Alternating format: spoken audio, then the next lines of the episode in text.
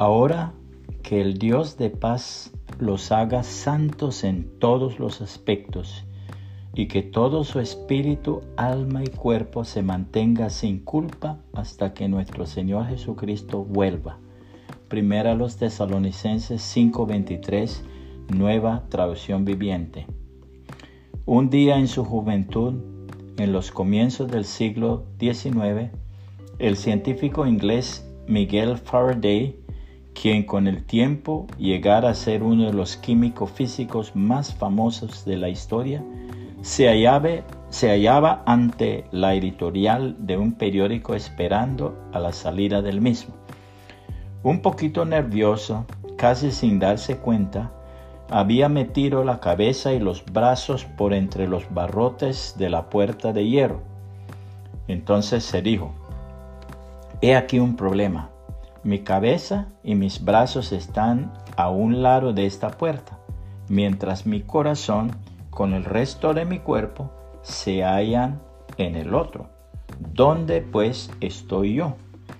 De repente, cuando menos lo esperaba, alguien abrió la puerta y él apenas pudo sacar su cabeza, pero no sin ser golpeado duramente.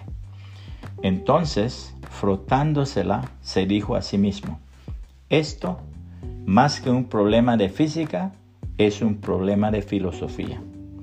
Acabo de convencerme de que toda buena obra en este mundo requiere que la cabeza, las manos y el corazón estén del mismo lado.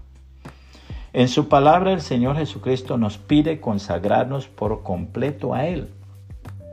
Por eso, hermanos míos, ya que Dios es tan bueno con ustedes, les ruego que dediquen toda su vida a servirle y a hacer todo lo que a Él le agrada. Así es como se le debe adorar. Y no vivan ya como vive todo el mundo. Al contrario, cambien de manera de ser y de pensar. Así podrán saber qué es lo que Dios quiere, es decir, todo lo que es bueno, agradable y perfecto. Dios en su bondad me nombró apóstol y por eso les pido que no se crean mejores de lo que realmente son.